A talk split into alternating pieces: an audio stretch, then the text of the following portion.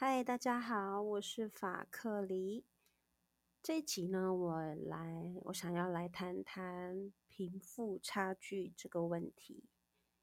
或是议题啦。嗯，刚刚啊，才我刚刚才刚录完，跟我朋友呃，跟一来呃，用呃英文的英英文版的法克离，我们谈了一下。大概就是谈了一下台湾还有美国的贫富差距，所以啊，我就很一样，就是好奇，就是想看看有些人呢，就是有些研究啊，或者是在网上有没有人有一些想法，对贫富差距的想法。当然，贫富差距一定是一个大家都都喜欢讨论或者都会讨论的问题。我就是比较好奇。呃，台湾大家对贫富差差距的一些想法，或是有没有什么有趣的数据可以看看的？嗯，刚刚跟那个用就是我呃我们在录英文版的那个贫富差距，呃叫做 The Wealth Gap，嗯，跟一来在面聊的时候呢，其实就是觉得哦，突然录完就觉得好，那我来录个中文的好了，因为就是我们。想想说跟台湾观众来分享一下，所以就查了一下一些数据，还有一些资料啊，有找到一些台湾呢很多人对贫富差距的想法。那大部分的想法呢，其实都是聚焦在我们要怎么样才能够变有钱。或者是说啊，你知道吗？贫富差距是一个不断被炒作的议题，也是一个血淋淋的事实。那我们应该怎么做？总而言之啦，我自己找到的很多的文章，其实在网络上的文章，大部分就是讨论要怎么样才能够不要变成那个底层的那个被被那个差距拉得很大的。所以啊，就会有人就就在那边讲说，我们就有一些 paper 可以做，有一些有一些策略。所以啊，就有人会谈谈说啊，面对贫富差距啊，有什么好的习惯，让我们可以就是脱离这个贫富差距的最底层的那个生活状态。所以就有谈到说啊，记得要怎么样累积资本啊，或者是要怎么样避免。成为那个底层的那个劳力的齿轮啊，或者是呢，如果要如何了解社会现况、社会的状况，看可不可以广结善缘呐、啊，或者是跨跨阶级交朋友等等等的。还我找了一些资料，还读到说，为什么有些人再怎么穷，也是要把自己的门面搞好，因为呢，会有一个。就是会有个想法，就是如果你可以把自己门面搞好，你可以就是跻身上流社会。你看，所以这就让我想到，大家应该呃很应该知道那个前几年韩国很有名的那个上流社会，讲上流社会，其实不只是一部啦，很多部都在都在讲啊穷人跻身进入上流社会的一些故事。所以呢。看完的这些资料，我其实呢，以我法克里的所学到的背景来讲，不止，我就会想要批判的，其实也不是批判啦，我这边讲解构好了。我想要解构的呢，就是在这个现象背后，人们对贫富差距的态度。还有对贫富差距所表现出来的想法，在美国、在台湾不同，那就观察到在美国、在台湾的不同，就可以看到国情。好，那那今天呢，我其实就蛮想来来，就是来聊一下，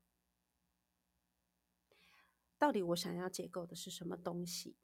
好，那我就先从我刚刚在录那个英文版的贫富差距，跟我朋友一来，他是一个美国人，他就是在讲到说，当我们讲到美国的贫富差距的时候，其实是蛮恐怖的。就是他有给出一个数据，就是啊，百分之一的美国百分之一的有钱人，他们所所拥有的财富已经大于整个百分之九十以上的。百分之九十以上的人，呃，那个算是中产阶级跟劳工阶级的薪水加起来的总和，这真的是一个很恐怖的数据。那听他的这个，听他听完他的数据啊，那我也很好奇啊。那他说的那个，那那个数据可可不可以再换句话说，我们有没有什么呃，可以比较？比较能够大家理解的想法，所以就我们呃，我我也跟我呃一来就是我们也在找了一下数据，所以等于就是说一个平均啦，一个有钱人的薪水是一个中产阶级或者是劳工阶级的薪水平均，有钱人的薪水比平均比中产阶级或劳工阶级的薪水大四百倍以上。差不多是这样的数据。好，这是台湾的状况啊，对不起，这是美国的状况。那在台湾的状况呢？我也我也大概查了一下，就是数据上统计数据来讲，大约一个有钱人的薪水是台湾人老中产或劳工阶级的薪水，大约就是一百一十二倍左右。好，所以你们就想。我们就以台湾来讲好了，一个有钱人，我们说的是上呃百分之一的那个有钱人，最最很有钱很有钱的，他可能他赚的薪水，好想一下好了，嗯，如果说平均，我现在是在如果，因为我其实没有很喜欢用数字去评论很多价值的人，所以我有时候就会忽略，常常会。讲到薪水的时候，我真的就是有时候就是我的头脑就会自动的关起来。好，我现在就是来平均讲说，假如说台湾平均一个人赚三万块好了啊，我只是说平均，这是一个假说，因为有些人赚的比三万多，有些人赚的比三万少，那就是不一样了，那是另外一个话题。好，平均三万块，那有钱人赚的就是三万乘以再乘以一百一十二倍。好，你们就自己那个数学自己算了。我的重点其实真的不是说赚的钱多还是钱少这个问题，我的今天想要来解构的重点其实是人们对想要脱离贫富差距、解决贫富差距的这个议题。在美国，在台湾的那个想法不一样。刚刚呢，跟我朋友在录英文版的时候，一来，其实我们两个呢，最后是聚焦到，一来是觉得说，贫富差距其实是一个社会的问题，它是一个社会的议题，所以它不是只是一个个人说可以透过个人一直努力赚钱，一直努力赚钱就可以。跳脱的一个东西，但是在我找到的很多的文章里面呢，我看到台湾人呢，他们对贫富差距的想法跟反应是想到就是要自己努力赚钱，努力把自己的资本弄好，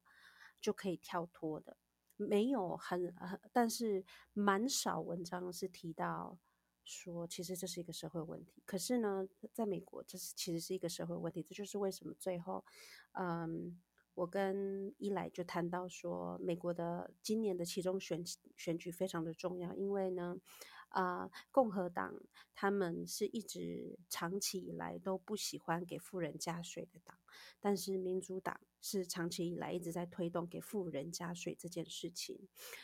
所以我们谈到就是说，对贫富差距这个问题，当然富加把富人税加。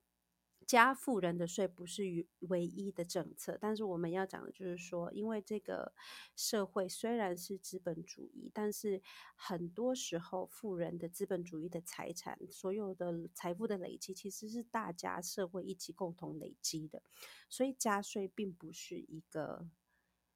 呃危害自由的东西，一个危害自由的财政。当然，这又是另外一个议题。可是呢，这就可以反映出来说，在美国的国情里面，大部分的人他们觉得政策可以帮助啊、呃、贫富差距的问题，所以呢，选举非常的重要。反观呢，然后我就看，我我就啊、呃，对我对台湾的想法，我对台湾的观察就是，其实啊，嗯，或者是说一些亚洲吧，一些亚洲的国家，其实反而对贫富差距的态度就是，我们就是想办法变有钱，然后就可以摆脱贫富差距了。可是呢，没很少人会去想到说，变有钱之后，难道社会？就他的贫富差距就会解决了吗？其实并没有。说真的啦，如果以一个悲观悲观的历史角度来讲，世界的贫富差距是不会是不会完全被消灭的。可是呢，如果你一个大时代，还有每一个一个人的主义来讲，我们要如何能够能做的，能够至少在我们个人层面可以。可以处理的，或者是可以跳脱那个贫富差距的议题，其实就是如果大家可以真的在制度面上面看到制度面的问题，然后从制度面慢慢慢那个所有的复杂面向加在一起，看可不可以走向一个比较共同好的方向。我个人觉得这这是可以帮助到整个的大环境。但是今天呢，我当然要。郑重的声明，我并没有说，我觉得我可以解决这件事情。我只是真的想要来讨论一下，在我们的社会里面，背后对跳脱贫富差距有一个想法，就是我们就想办法上班赚钱，可是没有看到在上一直想办法累积财富背后的社会的那个价值观、文化的价值观，有没有什么可以解构的？好，那我就直接就从第一点来讲，有人就建议说，面对贫富差距，有一个有我们就有一些习惯，我们来我们来想办法去跳脱贫穷好了。所以就有人就在想说，好啊，那我们就养成看可不可以养成累累积资本的好习惯，所以千万不要放弃存钱，而且要想办法开源节流。好，这一点呢，我们有什么可以解构？就是社会制度可以解构的社会制度是什么？啊，这就让我想到说，存钱很重要，对不对？没错，我今天不是说存钱不重要，可是我真的是要去去请大家想。在社会，这个社会给的薪水越来就没有在改变，对不对？它没有越来越多，但也没有越来越少，就跟二十三十年比起来都是一样。可是通货膨胀，膨胀是不是很夸张？所以呢，真的一个月赚两万多块的人，他可以存到什么东西呀？你今天如果说一个月赚三万多块、四万多块、五万多块，再多一点，他可以存到。当然呢、所以你如果要用一个大观念去叫别人存钱，你是不是这个社会在打，就是这个社会在推广存钱的时候，也要去想一下背后。那请问这个社会给每一个阶级、每一个赚的钱，每一个阶级有没有那个空间去存钱吗？这是一个我们要去想的一个可以解构的地方。所以说。你这里就可以看得出来，呃，至少啊，在我看到的一些这些文章的想法里面，台湾的文章想法就是跳脱贫穷这件事，跟美国，呃，我们讨论的说要怎么样摆脱贫富差距，到底是从社会面真的就大家一起努力去努努力去解决问题，还是说只是像我们就说我们自己一直变有钱就好，自己私人变有钱这件事情，对，当然是好的，我没有说这是不对的，这是。真的就是个人意志跟自由的问题，可是有没有看到背后？背后我们大我们背后的那个社会，还是并没有解决到制度的问题，对不对？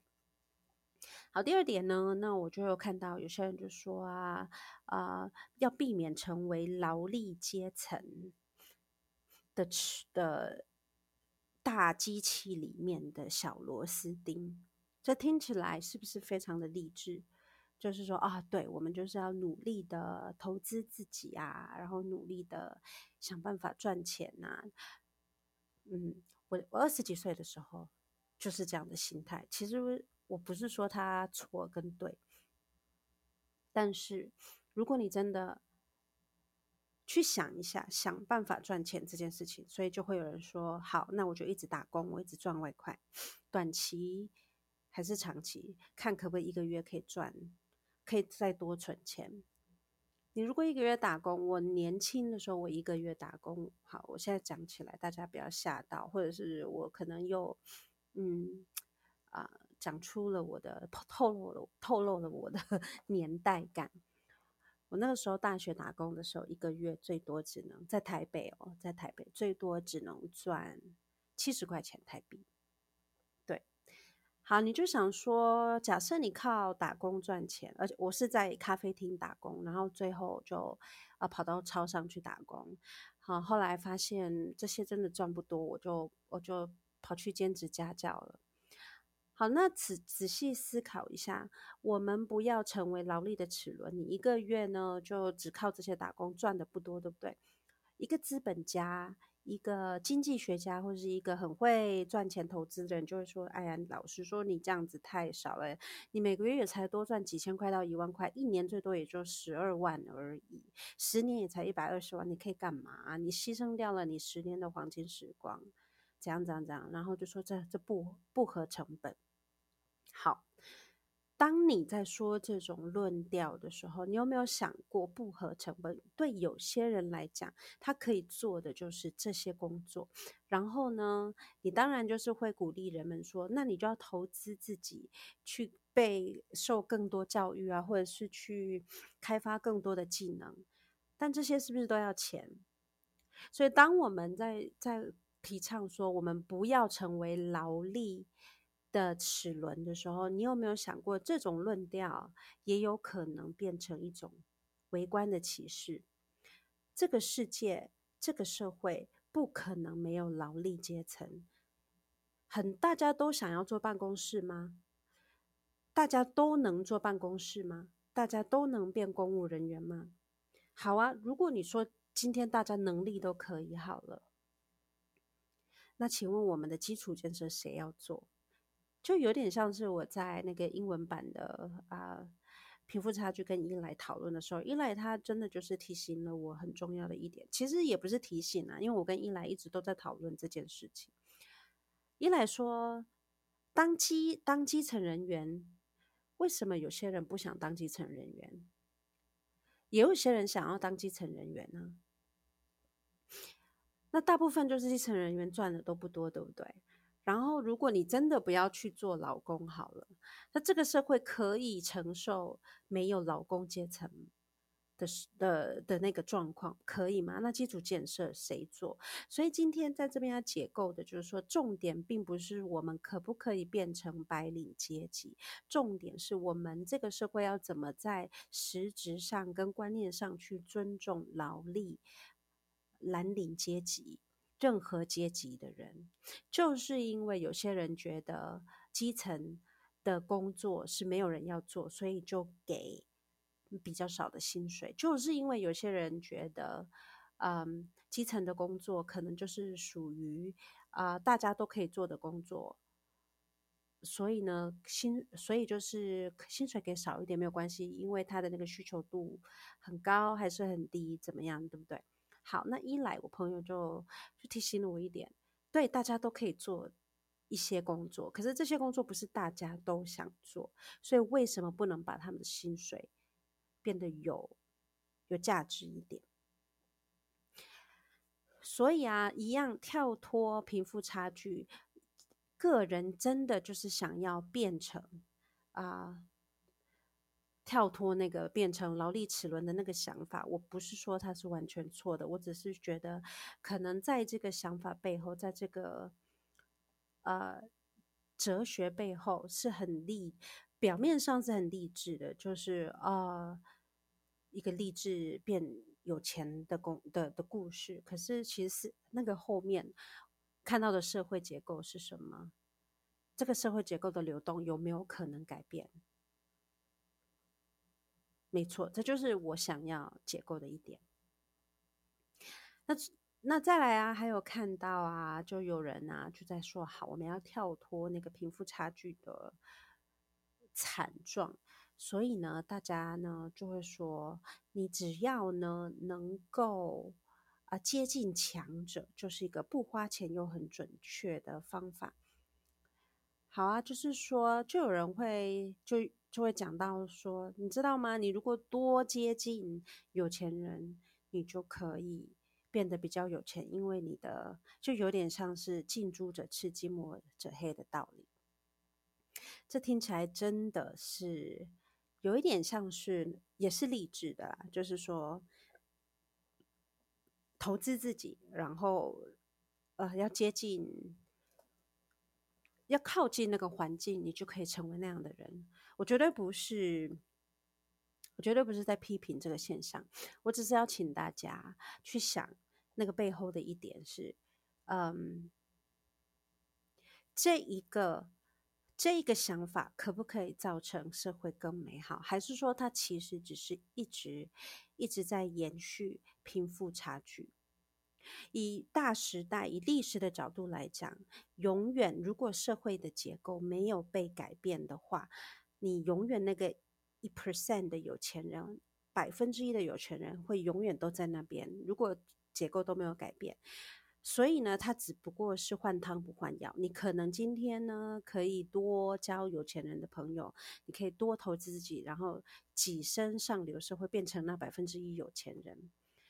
可是这个社会结构，百分之九十九的人，或者是百分之二十，或者是三十人，永远还是在贫穷。那个贫穷就还是会制造一些社会的问题。所以简单来说，嗯，我要解构的，并不是说个人想变有钱，或者是个人想要累积财富是错的。我只是想要说，如果以大大社会的。角度去看的话，有没有更好，就是更人性，还有大家更可以合作的方法？因为毕竟，嗯，毕竟我啦，我可能天真一点，我就是希望这个社会是大家越来越好，大家都可以安居乐业。我说的安居乐业，就是大家都是可以做自己想要的工作，大家都有，呃，可以。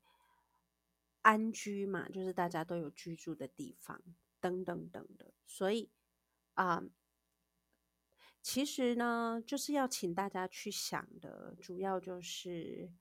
在贫富差距的背后呢，我们看到社会的一些问题，可以解决吗？很复杂，这真的是需要每一个人一起的合作。那当然，你说可以完全怎么解决吗？我们不知道，这就是为什么经济学家呢多年来一直在讨论的问题。资本主义的社会永远都是觉得，只要有资本，只要社会市场，只要市场够自由的话，呃，有钱人可以带动比较没有钱的人他们的财富上来。这一点，我就请你们大家去想一下，你们自己的想法是什么？是这样子吗？嗯，